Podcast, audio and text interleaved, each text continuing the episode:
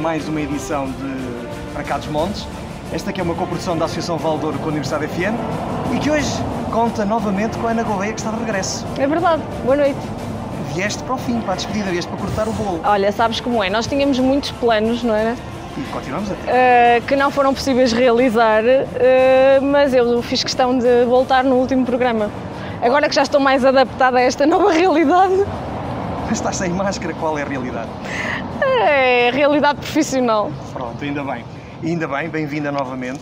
Obrigada. Uh, é um prazer enorme continuar a fazer o programa contigo, ainda que seja só por mais uma noite, porque este é o último programa da nossa temporada. O Para Cá dos Montes vai tirar umas férias, 15 dias, depois vai regressar aí com uma coisa um bocadinho diferente, mas uh, sobre isso falamos lá mais para o fim. Então, ainda que a primeira Comissão Administrativa apenas tenha reunido em 1928, a base histórica da Santa Casa da Misericórdia da Régua poderá contar-se até 1872, quando ao rei Dom Luís I foi manifestada a intenção de que uma casa de caridade surgisse na então Vila do Peso da Régua. Desde então, esta, que é uma das mais antigas instituições da região, tem crescido e desenvolvido diversas respostas sociais. A pandemia associada ao novo coronavírus tomou conta das nossas vidas e colocou em sobressalto o mundo. Nas últimas semanas, muito se tem falado de linhas da frente e todos têm reclamado, de uma forma ou de outra, o estatuto de ter pertencido a essa linha da frente.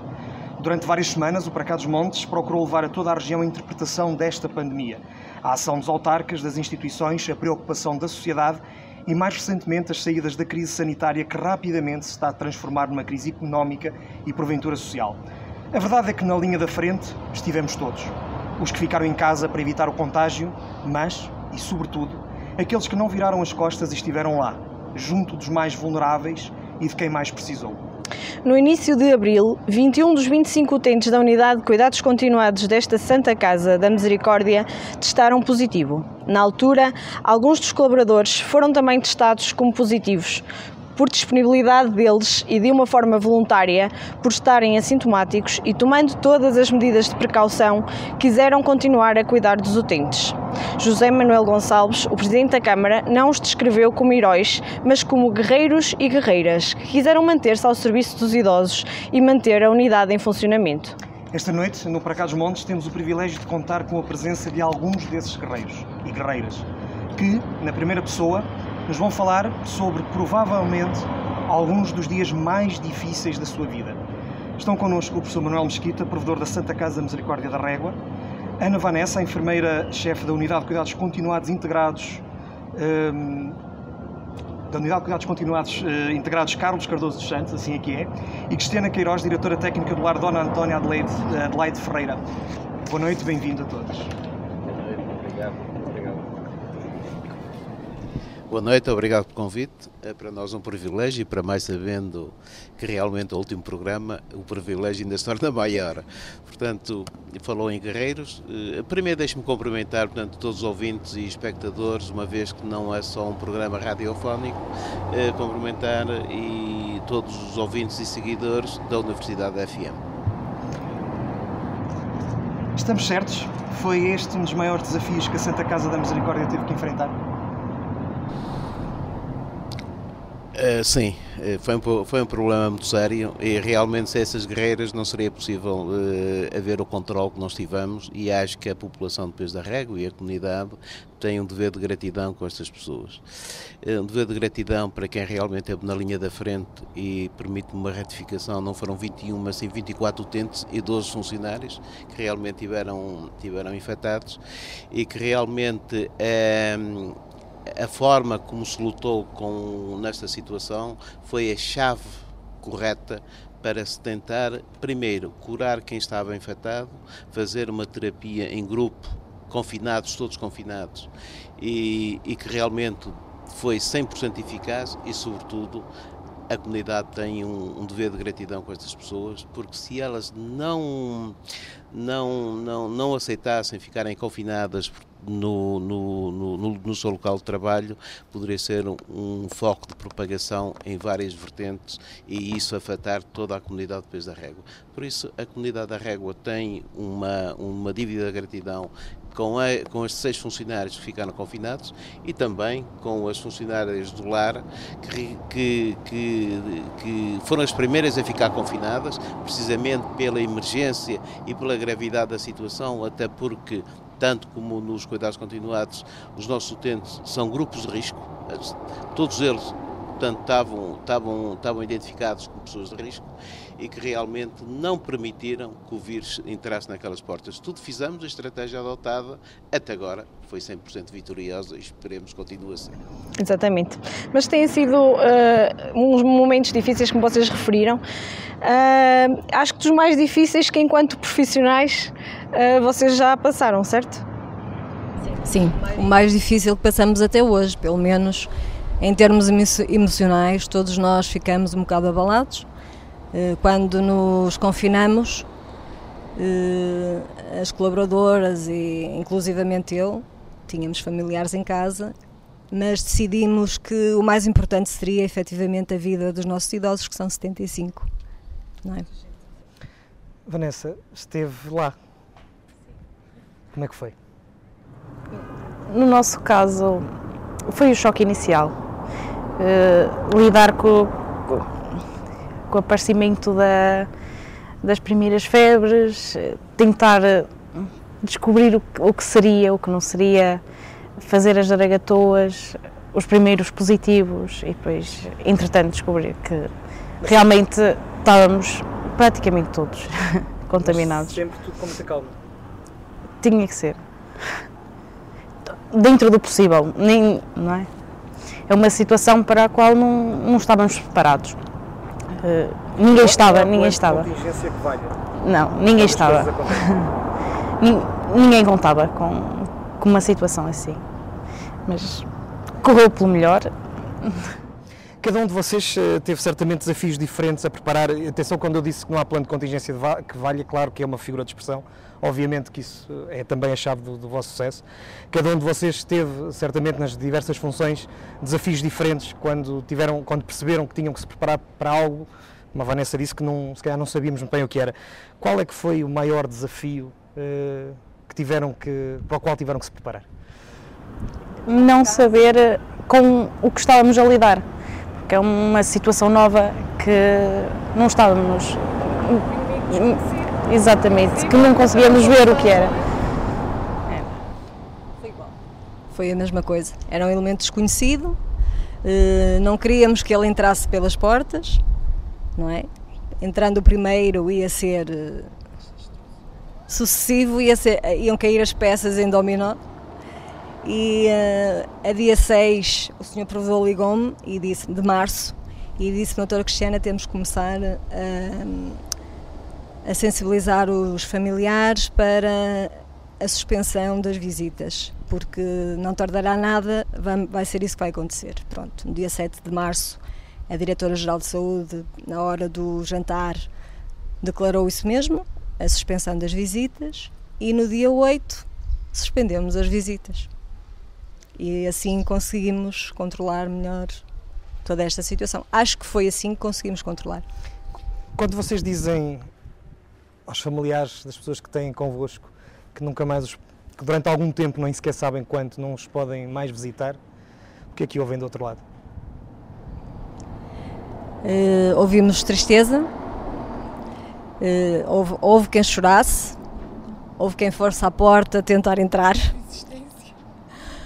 Houve telefonemas uh, a tentar uh, levantar o ânimo também, não foi só, só tristeza e choro, mas inclusivamente depois, passado um, o período da tentativa das pessoas perceberem que realmente estávamos a fazer o que era correto, aí começamos a receber uh, telefonemas e agradecimentos nas, na, na via Facebook e pelo telefone e por chamadas pessoais, pronto, foi assim. É, se me permite, só nas duas partes, primeiro lugar, é, Os, os, familiares aceitaram melhor quando realmente houve uma decisão governamental a anunciar eh, a suspensão. Aí viram que realmente o caminho tinha que ser aquele. Porque até ali, enquanto foi uma decisão nossa, eh, lamentavelmente houve pessoas que realmente não, não estavam a aceitar, não estavam a digerir bem essa, essa, nossa, essa nossa intenção. Porque nós, antes de, de haver, antes de, de, de haver este anúncio por parte do Governo, nós tivemos uma tentativa de suspensão de visitas.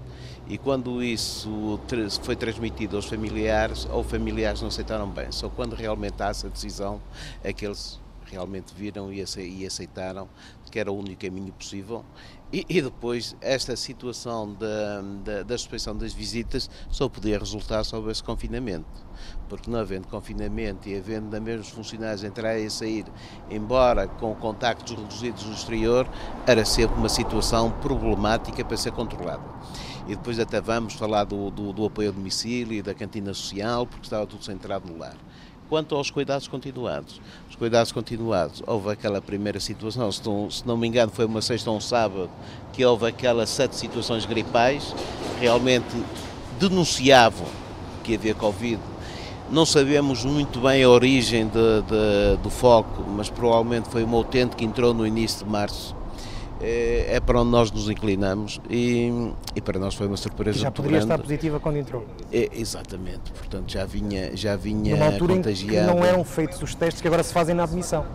Não, foi, foi antes do, daquele do 5 de março ou 6 de março, quando as situações, portanto, e depois isso foi, foi uma situação que foi de, se foi transmitindo pouco a pouco, portanto, para, para os colaboradores, dos colaboradores para os utentes e por aí fora e que demorou depois aquele tempo todo até ficarem 36 pessoas contagiadas. Mas eh, o primeiro impacto, quando nós soubemos, até porque inicialmente tínhamos feito um teste que, que tinha indicado que estavam negativos, mas a persistência do, dos sintomas, portanto, e, e, a necessidade de fazer um teste eh, através da Zaragatoa levou a que realmente descobríssemos portanto, que realmente havia pessoas infectadas. E este primeiro choque, como diz o plano de contingência, não há plano de contingência que nos valha porque falta o caráter emocional do, da contingência para os profissionais que lá estão a trabalhar. Porque todos eles também têm família, têm pais, têm, têm avós, têm filhos, portanto, e a primeira reação que têm é, quer dizer, é, como é que vai ser agora, não é? Portanto, eu vou, vou ficar infectado, como é que vai ser agora? Portanto, não só a preocupação para eles, mas também para os seus familiares. E, e foi o primeiro choque. Mas depois, a partir daí, de, desse primeiro impacto, foi, foi à noite.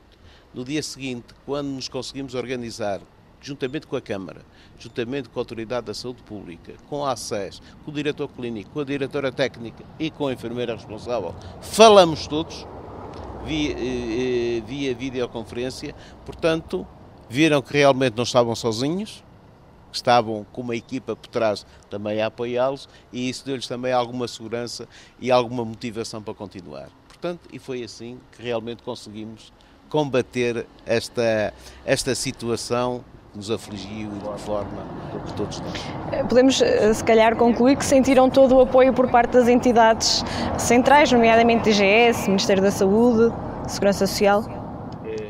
Sim, eu acho que aqui a Câmara e o Presidente e todo o staff tiveram um papel fulcral nesta situação, através de todo o apoio a nível de despistagem, a nível de apoio logístico, foram inexcedíveis, portanto, nesta matéria.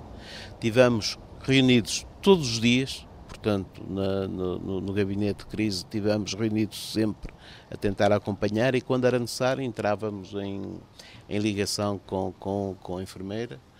Eh, mas houve sim o apoio todo do ACES, da Autoridade Pública da Saúde, eh, da Câmara, nós, o diretor clínico, também esteve presente sempre, eh, a, diretora, a diretora técnica estava de baixa por uma questão de gravidez e também depois acusou e com, com, com, a, com a Ana Vanessa, porque realmente ela fazia a ponto com os restantes elementos que lá estavam. E até depois correu bem, portanto, até, até depois houve, houve alguma descompressão naquela situação. E, também, eu, eu penso, e, e deixem-me puxar aqui um pouco também para nós, todo o apoio que nós lhes damos, portanto, para se, manter, se manterem calmas, motivadas, e, e foi assim que conseguimos, conseguimos levar, levar esta situação de esta empreitada até ao fim. nós não somos todos iguais, não é? A nível psicológico é, é difícil de lidar. Uh, mas nós estamos ali, o nosso objetivo era cuidar daqueles que cuidávamos todos os dias. E, e foi isso que nos manteve lá. Nunca nos faltou o apoio da parte da Câmara, da parte da Santa Casa, nunca nos faltaram com nada. E pronto. Desde dia 4 de Abril uh, iniciámos as quinzenas, foram duas quinzenas, um mês e pouco. Vocês estavam, os, os técnicos, nomeadamente a enfermagem e, um, e os auxiliares, estavam sem sintomas? Sim. Estiveram sempre sem sintomas. Foi isso que também nos permitiu. Tivemos alguns uh, que tiveram perda também em casa, com perda de paladar, ainda com picos febris, tosse e pronto, eram sintomas mínimos. Se isto voltar a acontecer, o que é que vos passa pela cabeça? Eu, eu, é um eu só posso falar por mim, mas voltava a fazer tudo novo. Mas é um desgaste emocional muito grande. Sim, mas, mas já acho que há valores mais altos. Não... Mas deixe-me dizer-lhe que foi, o sucesso foi este. E embora houvesse pessoas que, eh, portanto, aqueles opinadores que, que diziam que estavam doentes, teriam que ir para uma unidade de saúde, aqueles doentes com aquele quadro clínico que tinham não poderiam ser deslocalizados. Se, não, se, não, se o óbito não fosse por Covid, era pela deslocalização, porque são situações extremamente frágeis. E nós tivemos sempre a máxima preocupação de manter o, os familiares informados. Quando soubemos que eles estavam infectados, portanto, ou tento ou tento, nós fomos avisando os familiares do que, estava passar, do que estava a passar e fomos sempre dando notícias, assim como foi um alívio para eles quando anunciamos os testes negativos portanto, que, que, apresentaram já no final do processo. Portanto, eh, mas a chave do sucesso foi realmente eles os, utentes, os funcionários, os colaboradores que estavam infectados, tratarem dos utentes infectados. O, o segredo, o sucesso foi este. A legislação naquela altura permitia, o decreto 20 de 2020 permitia essa situação. Depois foi alterado e na segunda situação, quando mudou a equipa, já não foi assim tão pacífica esta situação. Mas ainda permitiram, porque então, senão teria que haver ou profissionais de fora, cedidos pelo, pelo, pelo, pelo Serviço Nacional de Saúde, ou então tinham os utensílios localizados. E não me parece nenhuma situação nem outra, portanto, fosse, fosse a mais vantajosa. Portanto, ainda foi permitida essa situação. E o sucesso foi este. Eu não tenho dúvidas que o grande sucesso desta, desta situação, de modo a não haver óbitos e de modo a não haver propagação, foi realmente este, com todo o sacrifício que elas tiveram, elas e ele, o Tiago, portanto, tiveram nesta, nesta situação.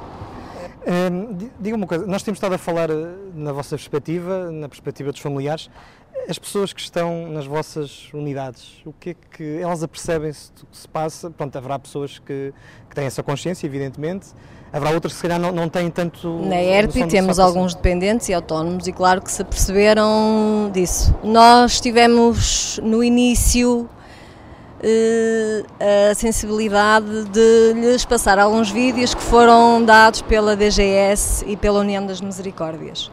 E passamos e explicamos, e aqueles que muitos entenderam, e claramente aqueles que estão mais dependentes e que não são autónomos não perceberam muito bem, mas aqueles mais autónomos perceberam perfeitamente.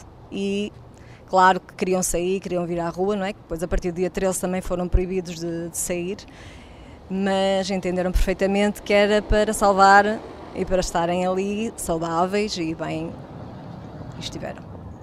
A Santa Casa, para além do lar e da UCC, gera um lar de infância e eh, juventude uh, e um centro infantil. Como é que tem corrido esta situação nestas duas respostas sociais? Ora bem, cada Valência teve uma situação diferente, teve uma solução diferente. Os cuidados continuados, nós já vimos, teve uma situação diferente, portanto, o, o, a ERP, a Estrutura Residencial para Idosos também, aliás, foi a primeira a ser confinada, Portanto, eu lancei o desafio a doutora Cristiana aqui tratou de lançar o desafio aos funcionários e eles aderiram, com filhos, maridos, eh, aderiram, também foi um sacrifício enorme da parte deles. Também trabalhamos em confinamento 15 dias, com despistagem à saída e à entrada, portanto, nós não, é, sobretudo a entrada tinha que servir, eh, tinha que ser feitos os testes, porque senão estávamos a meter a raposa dentro da, da capoeira, portanto, e só entraram, a, a, o primeiro turno ainda esperou três ou quatro dias que os testes se realizassem. 21 dias. Portanto, para poderem entrar sem, sem qualquer tipo de problema. O LIGE teve uma, uma resposta, o lado da Infância e Juventude teve uma resposta diferenciada, portanto trabalharam o espelho. Eh, as, crianças, as jovens, as crianças e jovens estiveram confinadas até agora, portanto começaram a receber visitas dos familiares há pouco tempo. Eh, no início não aceitaram muito bem, mas através da comunicação social, quando realmente viram que era o país todo assim, começaram a entender e começaram a aceitar, ainda fizeram os trabalhitos, portanto, no meio disto tudo, portanto, uh, alusivos à, à crise que estávamos a viver. Uh, mas teve uma resposta de trabalho em espelho, portanto, as funcionárias, também todas elas foram testadas mas eh, posteriormente, portanto, a meio do processo, a meio do, do tempo que dura a crise, eh, não havia qualquer tipo de, de, de, positividade em alguma das funcionárias, portanto, deu-nos alguma segurança, eh, mas eh, com os devidos cuidados. Eh, trabalharam também muito bem, eh, controlaram muito bem, portanto, todos estes contactos exteriores e interiores com, com, com, com as jovens. O centro infantil começou a funcionar há pouco tempo. Tivemos uma inspeção na, esta semana, não sei se foi na quinta ou na sexta-feira, portanto foi dia 3, dia 3 portanto foi, damos 5 ou 4, portanto foi, foi ontem, acho eu. Tiveram, portanto, e realmente elogiaram eh, todas as medidas que foram feitas, está tudo em conformidade. Temos um medidor, de, um temporizador de febre, portanto, grupal, portanto não é preciso estar a medir criança a criança, ele detecta através das câmaras se realmente há alguma situação eh, de febre ou não. Hum, tem aqueles tapetes específicos caríssimos, já para não falar no, em todos os equipamentos de proteção individual, que isto foi uma fortuna que se gastou neste tempo todo. E mais portanto, do que uma fortuna, e, também foi a dificuldade de começar a arranjar esses equipamentos, ou não? Eh, isso foi no início, no início foi complicado eh, por, por várias razões. Primeiro, a subida uh, exponencial conforme foi. 10, 15, 20 vezes mais aquilo que real, eh, esse equipamento passou a custar relativamente à situação de pré-crise. Depois foi não haver. E depois foi o pagamento a pronto. E depois era assim, se nós não pagássemos na hora, alguém ao lado comprava. Portanto, e nós tivemos de fazer um esforço muito grande para, para adquirir esse, esse equipamento. Mas nunca falhou, está aqui as minhas, as minhas testemunhas, nunca falhou. Portanto, passava fins de semana à procura de equipamento, fim de semana até o domingo, portanto eu procurava isso. Para a ERP também nunca falhou, nunca falhou também para o lixo e para, para o centro infantil também não, não está a falhar. Mas todas as, todas as respostas tiveram, tiveram um programa diferenciado. Uh, o Lar Dona Antónia, como já falamos, proibiu as visitas, reorganizou turnos de trabalho, uh, implementou novas medidas de segurança e de higiene. Uh, já conseguiram, entretanto, recuperar alguma da normalidade? Nós ainda continuamos a trabalhar em espelho 7 dias, 12 horas. E elas continuam satisfeitas a trabalhar, porque nós confinamos a 27 de março e só desconfinamos a 31 de maio. Portanto, a partir de 1 de julho, de junho, começamos a fazer 7 horas, 7 dias, 12 horas. E pronto, já é diferente elas irem dormir a casa de estarem a dormir no lar, claro. As visitas, temos a nossa caixa das emoções, que é uma caixa em acrílico onde hum, os familiares entram, entram pela porta exterior, não entram no lar, permanecem numa sala, a caixa é feita, está feita na parte exterior, as visitas entram, são marcadas, temos marcação, marcam seis visitas por dia, com 30 minutos de diferença, porque temos que higienizar e desinfetar o espaço onde eles estão. Se posso completar aqui um pouco a, a doutora Cristiana, esta, esta box, chamemos-lhe assim, feita toda em acrílico, numa da saída dos lares, permitiu, portanto, um isolamento com, com o exterior. Portanto, as pessoas podem se ver mas não, e podem se falar, mas não se podem tocar. Não, é, é, é uma box hermética, portanto, toda feita em acrílico. E nós começamos a aceitar as visitas familiares oito dias antes. A 6 de maio. Oito dias antes dela ser anunciada. Mas depois também tivemos outro fator. Quando foi anunciada a suspensão da suspensão das visitas, nós continuamos a funcionar da mesma forma. Porque levar pessoas de fora para, dentro das instalações Nunca fui muito apologista disso.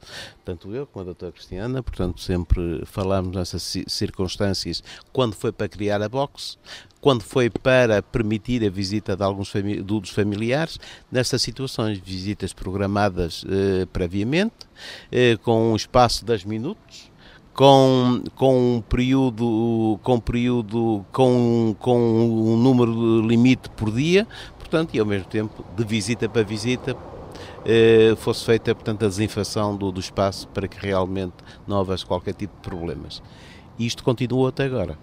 Portanto, ao contrário de, daquilo que se poderia entender de permitirmos pessoas dentro do espaço, podemos criar o espaço que queremos, eh, não, não muito próximo de onde os utentes estão, mas o que é certo é que as pessoas entravam nas instalações e nós, a nossa lógica desde o início foi evitar qualquer tipo de contacto, até nos utensílios de, do, do, do, Serviço de Apoio a Domicílio e da Cantina Social, nós até isso abolimos. Sim, o, o Serviço de Apoio Domiciliário é uma daquelas uh, valências, as pessoas andam na rua, não é? Prestam serviço em casa das pessoas, esse deve ter sido também outro dos uh, enormes desafios que tiveram pela frente. É, as, as, pessoas, e a doutora Cristiana pode-me emendar se realmente eu cometer alguma gafe, as funcionárias não entravam no, no, no, nas instalações. Uh, nós começamos a utilizar, nós começamos a utilizar uh, material descartável na, no transporte da, da, alimentação, já não eram as, as, marmitas, porque não era o levar, era o trazer e aquilo que se pudesse transportar, uh, transportar para dentro. Todos os fornecimentos eram deixados à porta e devidamente desinfetados, portanto, não houve a cantina social, nós passamos a levar as refeições à casa dos utentes, de, foi um esforço enorme que eu tenho que mobilizar os motoristas também, todos os dias, todos os dias, sete dias por semana, para, para, para esse efeito, e, e, e, também embalagens descartáveis. Portanto, não houve qualquer tipo de contacto no trazer e no levar das refeições. Quanto às funcionárias, é que a doutora Cristiana poderá, da, da, das funcionárias do apoio a domicílio, a doutora Cristiana poderá dar mais pormenor sobre isso do que eu. Pronto, uh, a partir do momento em que confinamos, uh, a ideia foi não entrar ninguém que andasse no exterior, e então as senhoras do SAD, que faziam o serviço de apoio domiciliário, não entravam no lar.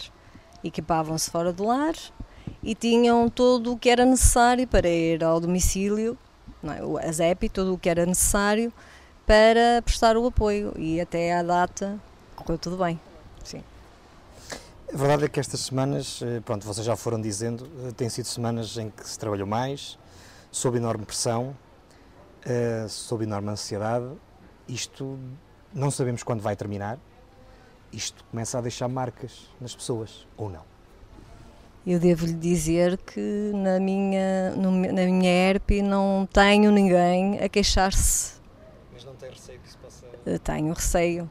Falamos disso muitas vezes. Mas também, por exemplo, durante o tempo de confinamento, a hora que nós tínhamos aqui para trabalhar eh, durante o dia, que eram 12 horas, e depois tínhamos as da noite, as senhoras da noite, e havia um período em que nos encontrávamos todas, e então nesse período aproveitávamos para descomprimir, não é? Fazíamos, ouvíamos música, dançávamos, fazíamos umas palhaçadas e, e isso ajudou um bocadinho a manter a parte emocional de todos nós no sítio. E acho que para já se mantém. Não temos qualquer. Para já. Vanessa, aí na UCC? A nossa parte, para já, está tudo a correr o mais normal possível. Estamos a trabalhar em turnos de 8 horas normais e, e está a correr bem. Eh, em termos de visitas, também continuamos através de, de vidro, de uma janela de vidro. Eh, e Eu também devo dizer que a parte emocional delas ficou muito melhor porque a mesa administrativa eh, fazia umas ligações via Zoom onde, onde as elogiava e, e, e acho que isso que também trabalhar a parte do reforço positivo foi muito importante para todos. Acho que neste momento o que mais muda mesmo é em relação ao, à utilização dos equipamentos de proteção individual, porque o resto do trabalho acaba por ser sempre o mesmo, é cuidar daqueles que sempre cuidamos até agora. Isto, senhor provedor, não se paga, não é? Não, aliás, eu várias vezes já manifestei é, a dívida e a gratidão eterna que temos com eles, os funcionários todos, especialmente aqueles que realmente abandonaram a família para tomarem conta dos utentes, portanto isto não se paga.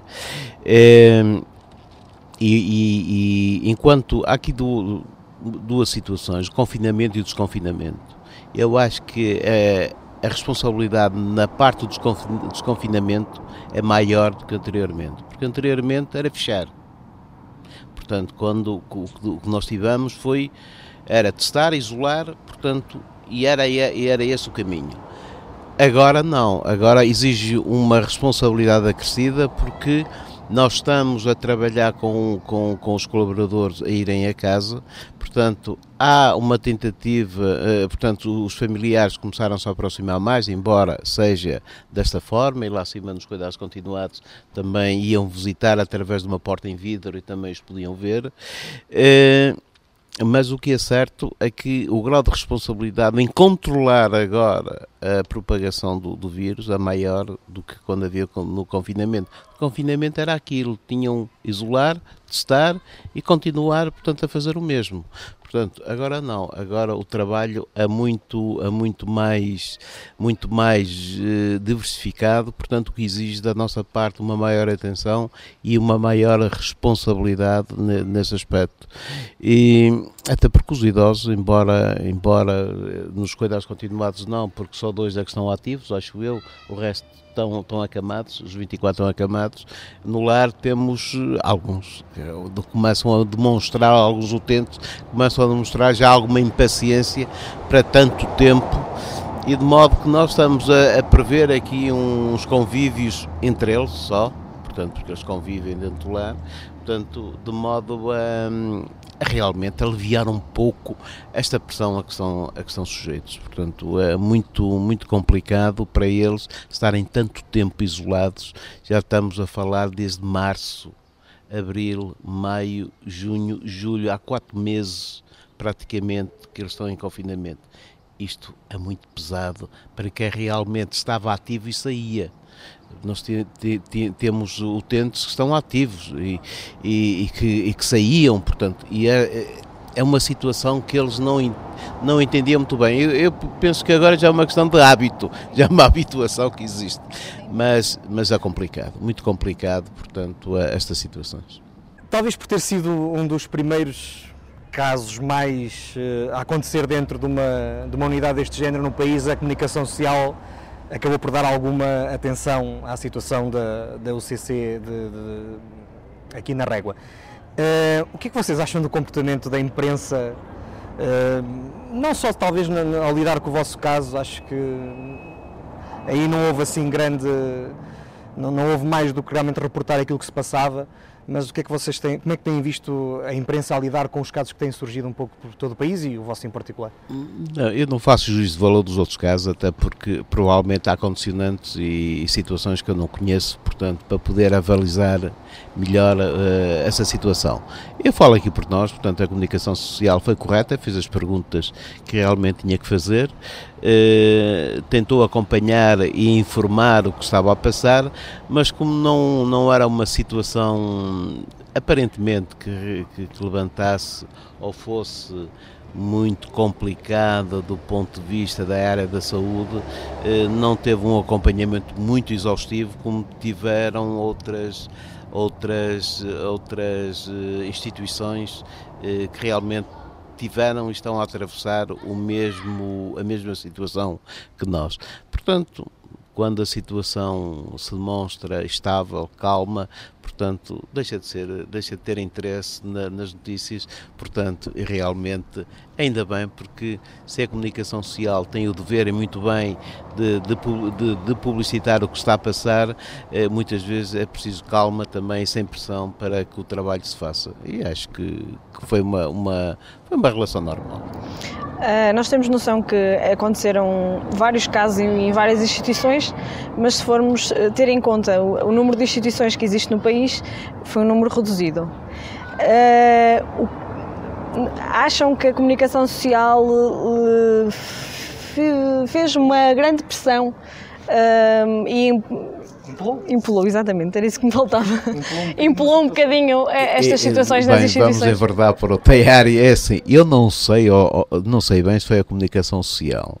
Eu falo, eu sou representante da, da, da União das Misericórdias no Distrito e falo um pouco por aquilo que sei a nível daquilo que são as misericórdias a nível do país.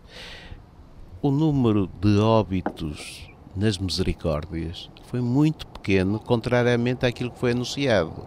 E agora eu pergunto: foi o papel da comunicação social que impulou ou foram os organismos responsáveis que impularam ou deram essas informações? Eu posso falar daquilo que, que realmente foi a União das Misericórdias. E da União das Misericórdias, nós ainda estamos, neste momento, semanalmente, eh, a enviar para a União portanto, os dados epidemiológicos de cada uma das misericórdias. E realmente, aqui no distrito, zero óbitos. Portanto, e acho que nas EPSS, a não ser aquela situação da, do lado da Nossa Senhora das Dores, acho que não houve mais situação nenhuma em todas, em todas as EPS, EPSS do distrito. Mas a nível nacional, não sei, mas aquilo que eu posso referir é que foram à volta de 4%, ou que é do número, portanto foi um número, ou 0,4%, foi um número muito baixo, contrariamente àquilo que era divulgado. E a certa altura, portanto, esses dados foram ratificados e deixou de ser aquele número realmente astronómico, se falou em 40%, 60% dos óbitos seriam dólares, e isso não, não se verificou estão a acontecer algumas situações, porque agora, na, na, em alguma, alguns equipamentos deste tipo, porque realmente, esta, sendo grupos de risco, estando confinados a um espaço em que eles habitam uns com os outros, é natural que estas situações aconteçam se realmente não forem tomadas as tais medidas inicialmente previstas, que é o confinamento, a testagem, o isolamento, portanto, essas situações todas. Se realmente não houver isso, eh, são situações passiva, passíveis de acontecer, porque até há aqui um dado que baralha isto tudo, que são os assintomáticos, que realmente um próprio utente, um próprio funcionário pode estar sem sintomas e vai trabalhar na, na melhor das boas vontades e, e ser um causador uh, um causador uh, improvável e, e, sem culpa nenhuma porque pensa que está de, boa saúde, portanto a levar isso para uma situação muito, muito esquisita estamos a atravessar. O facto de vocês uh, têm falado da União das Misericórdias, o facto de, das Misericórdias estarem a funcionar como uma espécie de rede, não é? E, e provavelmente isso facilita o contacto, e esse foi também um dos motivos uh, para o sucesso desses números uh, tão positivos. O facto de vocês trocarem experiências. Sim, e, e não só, nós, nós tínhamos um grupo aqui, se calhar, uma situação inovadora. Nós tínhamos o Conselho Nacional da União das Misericórdias, que é composto pelo Secretariado Nacional e pelos Secretariados Regionais, estávamos em grupo no WhatsApp portanto, todos os documentos, todas as informações eram transmitidas na hora. Portanto, eh, a mim chegavam, como representante das Misericórdias do Distrito, chegavam-nos essas informações que eu imediatamente transmitia para as Misericórdias do Distrito. Isso permitiu termos um conhecimento sempre constante eh, da, da, situação e daquilo que realmente haveria de ser feito em termos de organização e de orientações por parte da, do, do, dos responsáveis eh, nacionais. A situação que vivemos vem reforçar a necessidade, de, ou não, de termos uma estrutura de saúde mais perto, no caso aqui da Régua, do que o Hospital de Vila Real? Ou isso acabou por não se tornar uma evidência assim tão grande como muitos reclamaram por estas semanas? É, ora bem, para falar do Hospital Dom Luís I, é, se calhar precisávamos de outro programa. Eh, nós temos aqui outra pergunta sobre o hospital. Se, se, se houver, se, se, houver uma proximidade de, relativamente aos, aos nossos, ao, ao, à população, eu acho que sim.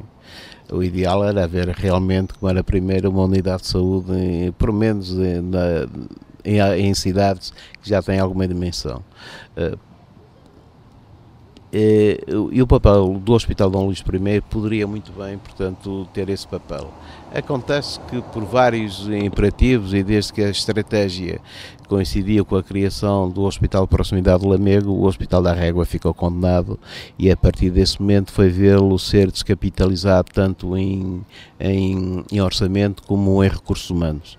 E, e, que chegou até aquele ponto da, daquela situação caricata da legionela e foi aí que realmente morreu o Hospital Dom Luís I.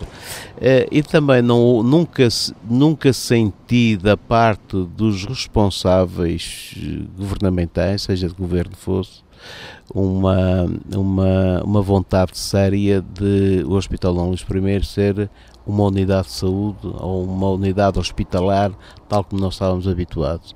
De modo que, dentro daquilo que é possível, eh, a solução encontrada é uma solução que permite ter serviço de saúde e de e de é, internamento, se calhar numa situação que a população poderá beneficiar. Portanto, o centro de saúde realmente vai ter um alargamento nas, nas, suas áreas de atuação e competências e da nossa responsabilidade uma unidade de cuidados continuados para pessoas internadas que mesmo da régua podem fazer a convalescência naquele, naquele local. Dentro daquilo que foi possível, hum, eh, foi uma solução que eu acho aceitável dentro de uma perspectiva na área da saúde. E depois também olhando para o centro, aqui para o nosso hospital, eh, nós podíamos ter aqui quantas especialidades? 4, 5, 6, 7. Ora, a maior parte da população da, da Régua, portanto, iria ter que continuar a ir ao centro hospitalar fazer a maior parte dos tratamentos, portanto, porque a resposta que o hospital pela sua dimensão poderia dar não era uma não era uma resposta como tem o centro hospitalar. Portanto, isso tem que ser claro, eh, de modo que eh, esta solução permite precisamente dar esse conforto e essa abrangência a toda a população da Régua e que realmente daí depois possa ser eh, possa ser possa transitar para uma unidade para, para o centro hospitalar onde possam dar a nível de todas as especialidades, a nível de todos os exames, testes e, e, e demais e demais mais exames tenham que fazer, portanto, essa, essa possibilidade. Eu julgo que o centro, o centro de saúde, que por menos por aquilo que está preconizado, vai ficar com serviços dos quais a população da Régua vai beneficiar e que realmente vai encontrar aqui um ponto seguro no, no, no apoio na, na área da saúde. Neste que foi um pequeno à parte sobre o Hospital Dom Luís e já agora para encerrar o assunto, esta semana o Centro Hospitalar Traz os Montes de Douro informou oficialmente a desvinculação da unidade. Uh, era algo que já sabíamos há algum tempo, não é? Mas acho que só esta semana que oficialmente foi feito. Quando a Santa Casa da Misericórdia vai ficar com as instalações, vai gerir as instalações, quando é que está prevista essa transferência dos serviços para lá do Centro de Saúde? É, ora bem, serviços, transferência de serviços nenhum.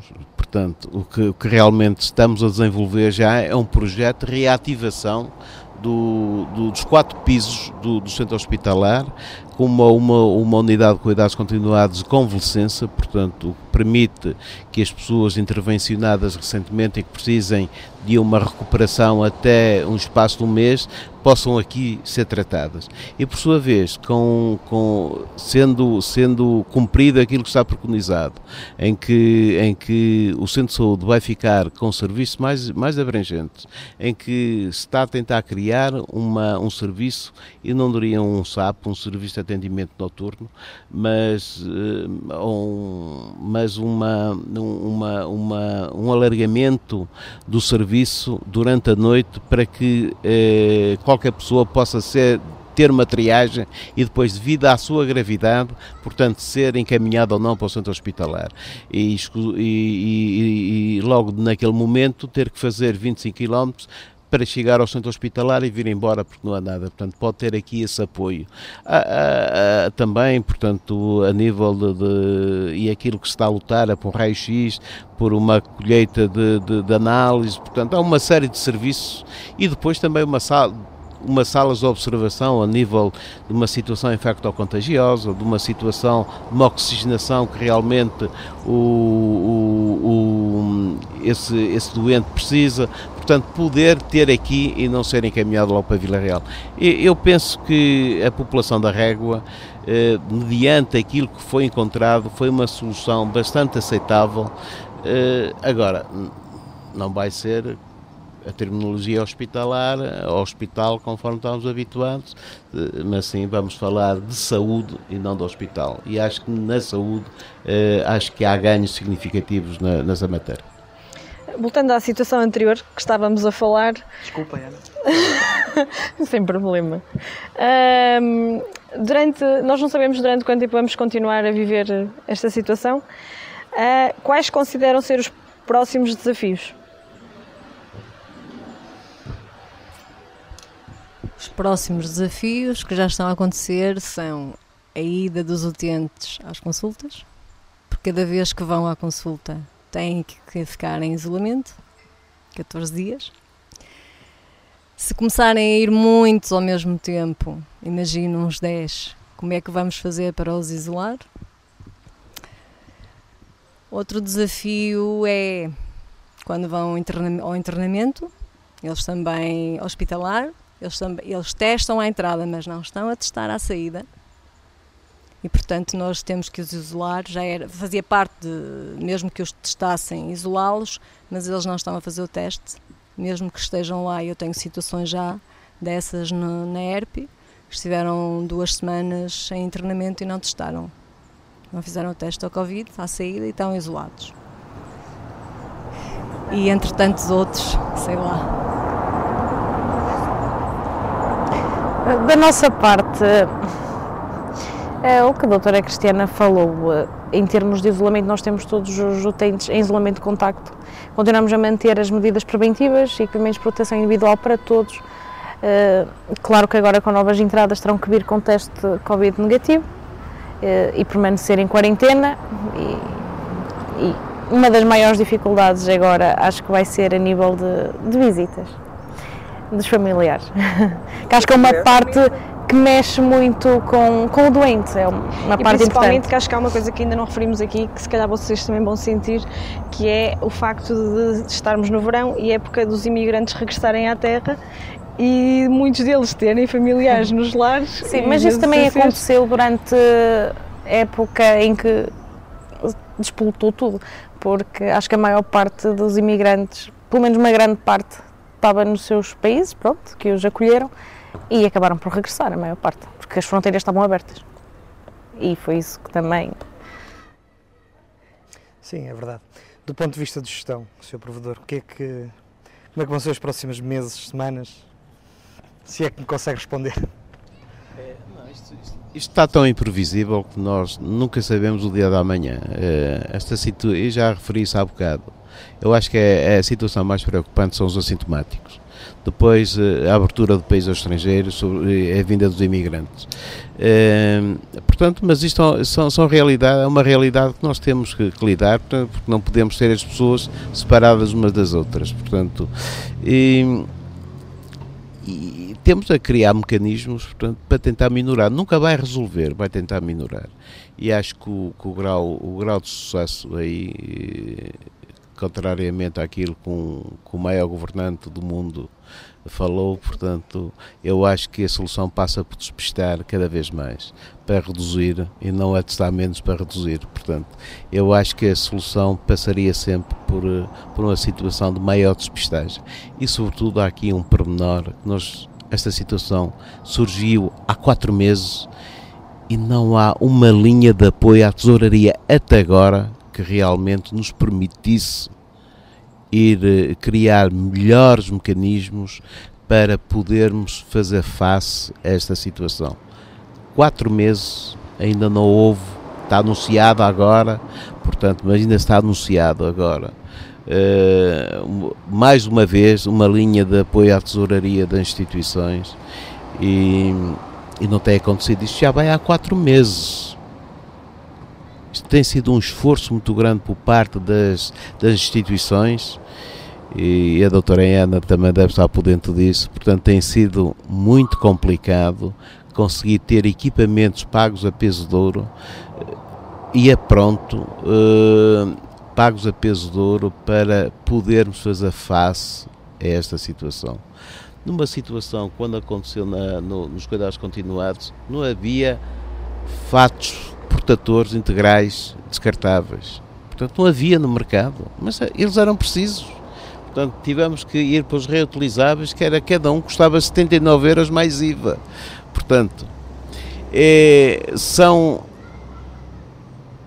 Nós já vamos com um financiamento muito acima dos 100 mil euros na, nesta, para quem vive dos acordos de cooperação, para quem tem poucas receitas e das comparticipações familiares, portanto, isto é uma situação muito, muito, muito problemática que já deveria ter tido uma, uma, uma ação por parte do, dos responsáveis logo no início e não agora. Isto já vai há quatro meses. Não estamos a falar de há 15 dias ou de há quatro dias. Há quatro meses e realmente sem uma linha de apoio, portanto, isto é tremendo. E acho que uma das medidas. Houve uma vez alguém que me falou que fazer as coisas com dinheiro qualquer um fazia. Fazer as coisas sem dinheiro não é para qualquer um. Portanto, eu sei que, que isso é o desafio. Agora, há coisas, eu não posso chegar a um, a um fornecedor, a, olha, eu não tenho dinheiro. Ele também não vai porque ele teve que comprar aquilo. E as primeiras máscaras que comprei eh, demoraram um mês e uma semana a ser entregue, tive que as pagar de início e custava cada uma 90 cêntimos, quando eu as pagava a 9 cêntimos. Primeiro, portanto, são situações problemáticas e realmente nós precisamos primeiro de uma linha de apoio à tesouraria, temos que ter capacidade de intervenção para podermos também poder ter condições de trabalho para realizarmos o nosso trabalho numa situação de, de, de, de protegermos o mais possível aqueles que são entregues, tanto os utentes como os nossos funcionários. Os nossos funcionários também são pessoas, têm família, têm pais, têm filhos, portanto, e realmente nós temos também tratado deles, não é só é, é os utentes, em primeiro lugar, porque as instituições são criadas para eles, mas também proteger os nossos colaboradores que também confiam em nós. E nós, sem ovos, não podemos fazer omeletes, portanto, e realmente uma das primeiras, uma das primeiras medidas que deveria ter era realmente o apoio financeiro. E depois, então, aí, podermos trabalhar em situações de irmos um pouco mais além que aquilo que fizemos. A box, a medição de temperatura lá abaixo no centro infantil, eh, tudo isto, portanto, nós fomos além daquilo que seriam as nossas responsabilidades, sempre para defender os nossos utentes, mas precisamos de apoio nesse sentido. Bom, estamos no final do nosso programa, eh, até acho que já passamos um bocadinho o tempo. Eh, desafiava-vos a cada um de vocês a deixar uma mensagem. Para quem entenderem? da maneira que entender. Para o mundo. Vamos começa... começar pela. Sim. Microfone. Quiser. O que achar que acha que é importante ser dito neste momento? Eu queria começar, e acho que não, ainda não referi isso, que o mais importante em tudo isto que aconteceu foi uh, estarmos todos a trabalhar em conjunto. Santa Casa da Misericórdia, a Câmara Municipal, bombeiros e acho que não me esqueci de ninguém. Pai Nosso Senhor Provedor. Não, do lar não. Pronto. Uh, a mensagem que eu quero deixar é uma mensagem de esperança. As pessoas têm que pensar que isto um dia irá melhorar e que temos todos de trabalhar para que isto efetivamente aconteça o nosso comportamento tem que ser exemplar. É. Viver um dia de cada vez. Acho que o menos bom já passou. Daí para a frente só pode melhorar, acho eu. Esperemos que sim. Se permitisse, eu começaria a fazer alguns agradecimentos à Câmara Municipal. Tenho que fazer, e a toda a equipa, ao Presidente da Câmara e, à, e ao staff que realmente trabalhou com ele, eh, ao ACES, à Saúde Pública, aos bombeiros, Eh, aos meus funcionários, portanto, que realmente foram decidíveis, tanto à, à, às diretoras técnicas, que realmente nos acompanharam na organização e, e no funcionamento de toda, de, todo, de toda esta, esta, esta lógica que implementamos a nível de funcionamento. E depois, eh, eu não tenho medo Portanto, a pior coisa que se pode fazer é, é agir com medo, com receio. Eh, com certeza que a situação sempre nos preocupou, continua-nos a preocupar, mas temos que, temos que eh, racionar corretamente. E racionar corretamente é com razão. Portanto, para tomar as melhores medidas, porque o medo e o receio tolda-nos a nossa capacidade de pensar. E depois a esperar por uma vacina, porque isto realmente só nos livramos desta situação quando houver uma vacina. Tudo o que pudermos fazer aí, estamos entre aquilo que é realidade e entre aquilo que é um milagre, portanto. E, e livrar as pessoas, sobretudo para nós, a responsabilidade maior são os utentes que nós temos, sobretudo aqueles da terceira idade, eh, e os doentes do, do, do, dos cuidados continuados. Eh, e que realmente, portanto, temos uma responsabilidade muito grande, uma responsabilidade para tentar levar estas pessoas todas e chegarmos ao fim, quando houver uma vacina, dizermos assim: óbitos zero. Essa para nós é, é a grande batalha.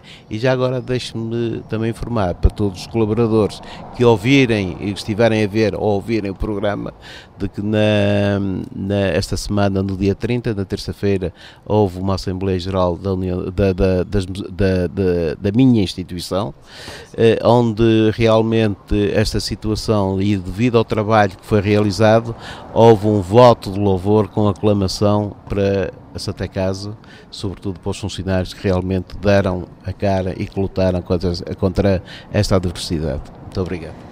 Professor Manuel Mesquita, doutora Cristiana Queiroz, enfermeira Ana Vanessa, muito obrigado. Não vos agradeço só por terem estado no nosso programa, agradeço-vos por tudo aquilo que têm feito, por serem aquelas pessoas que por nós estão lá e que têm ajudado a que todos nós continuemos e consigamos continuar a viver, mas sobretudo a ajudar as pessoas que mais precisam e mais dependem do trabalho de instituições como a vossa e de pessoas como vocês mais do que agradecer o programa, agradeço tudo aquilo que vocês fizeram, certamente em nome de toda uma região, de todo um país, eh, enfim, de toda a gente. O programa Para Cá dos Montes chega hoje ao final da sua segunda temporada. Uh, hoje estivemos no, na esplanada do Auditório Municipal da Régua, do Aldir, também com o apoio do Alameda Café, que facultou todas as condições logísticas para estarmos também aqui esta tarde, e também da Câmara Municipal da Régua, que articulou toda a produção para o programa de hoje. Uh, temos que agradecer uma vez mais em nome da Associação Valdoura à Universidade FM, também à equipa que foi fazendo este programa, a Ana quase sempre, pelo menos em metade dos programas, o Daniel todas as semanas, todas as 36, o Ricardo algumas vezes, foram 36 semanas em que não fizemos tudo o que queríamos, por causa da pandemia, em que a partir do programa de 5 de maio, março, não estou em erro, ficamos sem a Ana e tivemos que fazer isto de maneira diferente, um, mas fizemos também com todo o gosto e com todo o empenho de poder mostrar à população e a toda a região aquilo que estava a ser feito e não podíamos terminá-lo sem trazer, se calhar, um dos melhores e maiores exemplos que podíamos ter na região. Deixa-me interromper-te. Eu quero agradecer-te a ti pelo, pela coragem de continuares o programa sem mim, não é? Porque eu sou a parte importante. Não é, não é grande coragem o programa foi feito em casa. Não, por ter chegado em casa, sim. Uh, e por, acima de tudo, para, não, para me aliviares a, por me teres aliviado a carga, que foi uh, fantástico, tu sabes. Uh, e agradecer a todos a compreensão de eu ter estado fora, a todos que perguntavam por mim, a todos que me mandavam mensagens a perguntar o que é que se passava. Correu tudo bem, está tudo bem e vamos continuar. Sim, e para compensar vais voltar em força daqui por duas ou três semanas. O Para dos Montes vai ter uma edição especial de verão, lá para o final do mês, início de agosto. A data ainda não está marcada, mas andamos fortemente empenhados nisso. Esta é uma coprodução da Universidade FM com a Associação Valdouro, tem a edição e hoje também a imagem de Daniel Pinto.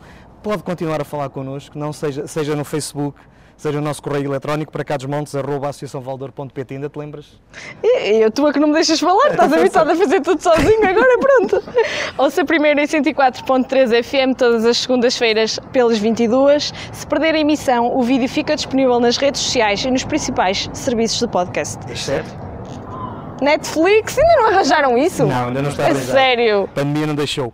Nós vamos terminar também com alguns dos momentos do nosso programa e que marcaram também este ano, estas, estas 34 semanas de produção, apesar de terem sido 36 programas, houve duas semanas que fizemos reposição. Foi um enorme gosto.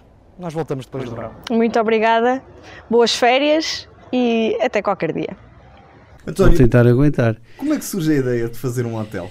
É, Este prime- hotel. É fácil. Primeiro não tinha lítio no. Na, eu estou a falar sério, não tinha lítio mesmo na, na parte do terreno, o que, o que foi bom, o que foi uma vantagem. Porque ficou, ficou a faltar. Porque no ano passado foi João de Araújo Correia, certo? Não. Onde, aliás, houve uma Ah, homenagem. ah, Luís, Então foi, desculpa. Estamos, portanto, não estamos nessa terra que tu julgas, estamos mesmo em Vila Real, portanto, o prémio do festival, Com certeza. a grande inovação de 2018 foi o prémio Carvalho Araújo, que se mantém.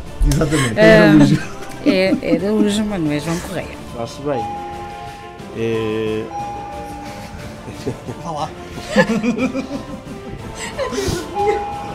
Já tenho comigo António Correira. Uh, bem, vamos começar outra vez. Não sei onde é que fui buscar o R a mais. Fica bem, fica bem, fica real. Cuidado aí com os cornos do meu marido.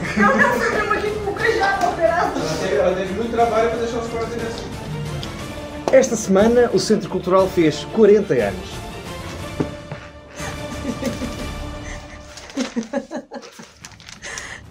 Não precisas tampar, não podias momento de avisar o que é que vai. Uma voz doce. Não, não pode ser assim, não pode ser doce. Um programa mais doce que o normal. Não perca. No sítio do costume. The Force Strong, um teatraço. Não estava bem agora? Mas querido, tu não voltas depois do verão. Oh, Ah, bom, era só para saber. tá?